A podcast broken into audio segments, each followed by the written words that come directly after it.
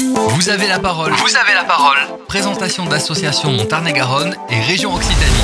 Mon invité aujourd'hui dans Vous avez la parole est Madame Constant, présidente de l'association Le Relais de Kélas, association visant à aider les personnes en situation de handicap. Bonjour Madame Constant. Première question, quelles sont les activités que vous pouvez proposer auprès de ces personnes? Ben, déjà, merci à vous de nous avoir contactés. Alors, cette association, elle a été créée en, en 2020. À ce jour, grâce euh, aux subventions qu'on a obtenues, grâce aux adhésions, grâce aux dons, pour ces jeunes, on leur propose des activités éducatives encadrées par un éducateur spécialisé, donc, qui va viser tout ce qui est gestes de la vie quotidienne, les relations sociales, les sorties, euh, euh, savoir euh, gérer, de mettre la table, faire un petit déjeuner, tout ça. Avec des éducateurs sportifs qui sont spécialisés en sport adapté, ils ont aussi des séances de sport. Oui, c'est du social, du sportif, ça les aide à vivre vraiment dans notre société. Alors exactement. Et euh, alors, il faut savoir que euh, pour l'instant, bon, on débute. hein, on aimerait pouvoir euh, ouvrir à, d'autres à d'autres jeunes. On en a quatre sur le relais. C'est des activités ponctuelles. Le sport, c'est tous les 15 jours pendant deux heures. Et euh, avec l'éducateur euh, spécialisé, euh, il va y avoir une journée de, de répit qui va se mettre en place le samedi. Et on va essayer de le faire deux fois par mois. Parce que tout a un coût, évidemment. Alors vous parliez tout à l'heure de financement. Quelle était votre source de financement? Alors, le, la plus grosse source de financement qu'on a, c'est les subventions, les dons, les adhésions. Et après, on fait des, des marchés avec des, des choses réalisées par euh, les jeunes du relais, par des bénévoles. Enfin, voilà. Et on essaye de, de- d'obtenir de l'argent comme ça. Une question, pourquoi Kélas, le nom de Kélas Tout simplement parce que ma fille qui euh, qui est euh, autiste sévère et la fille qui s'appelle Kelly et la fille euh, de ma meilleure amie avec qui on a monté l'association qui elle aussi donc a un handicap s'appelle Lila et on a fait la contraction des deux prénoms. Du coup, Kelly et Lila, ça donne Kélas. Voilà, c'est ça. Le début de Kelly et la fin de Lila. Sur votre page Facebook, on peut lire handicap, inclusion et vivre ensemble. Alors, ce qui m'amène à vous poser une question, vous sentez l'exclusion aujourd'hui en France auprès de, de- de ces personnes? C'est pas simple tous les jours. Je pense qu'il y a eu beaucoup de progrès, mais il y en a encore beaucoup à faire.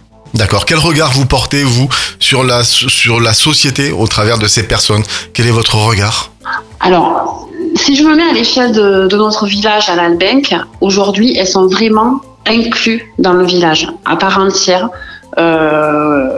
comme des personnes vraiment. euh, voilà, il y a le handicap certes, mais elles sont incluses comme des personnes à part entière. Parce que moi, je pars du principe que euh, l'inclusion, il faut déjà être euh, acteur de son propre village avant de parler de l'inclusion sur une France entière. Je pense qu'il y a encore beaucoup de progrès à faire en France.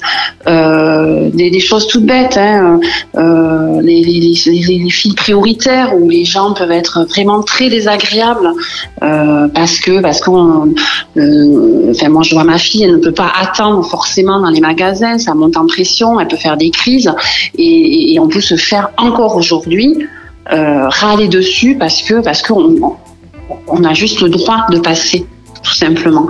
Et tout ça, c'est encore bien compliqué, je trouve. Ouais. Hmm. Alors, vous parliez tout à l'heure de, de, de projets. Est-ce que vous avez un avenir? Est-ce que vous avez des projets qui sont en cours pour l'année euh, 2023 Alors déjà, le, nous, là, le plus gros des projets qu'on est en train de monter, c'est vraiment cette journée de répit qu'on voudrait essayer de proposer euh, à d'autres euh, à d'autres jeunes. Euh, parce que derrière, euh, il y, a, un manque de place en structure, ça c'est euh, une évidence, mais il y a aussi la famille qui, subit aussi le handicap.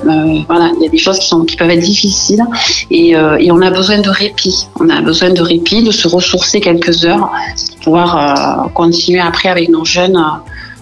sur, le reste de la semaine. Donc notre plus gros projet là pour l'année 2023, c'est vraiment de mettre en place ces journées de répit. Mm. Avec nos éducateurs, Bien sûr. toujours encadrés et formés. Alors, il est d'usage de laisser la conclusion à la présidente. Si vous aviez une conclusion, un mot de fin à dire pour nos auditrices et nos auditeurs.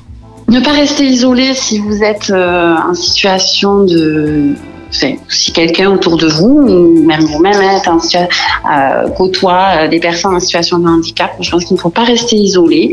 Euh, nous, on est tout à fait euh, ouvert à, à accueillir d'autres personnes autour de nous et euh, vous pouvez nous contacter via la page Facebook, numéro de téléphone, euh, mail, euh, voilà, on est preneurs. euh, et puis euh, et, et puis même des bénévoles, tout ça. Enfin, nous, on est, on est preneurs de tout, de toute idée, de toute personne. Et, euh, et euh, voilà, tout le monde est bienvenu.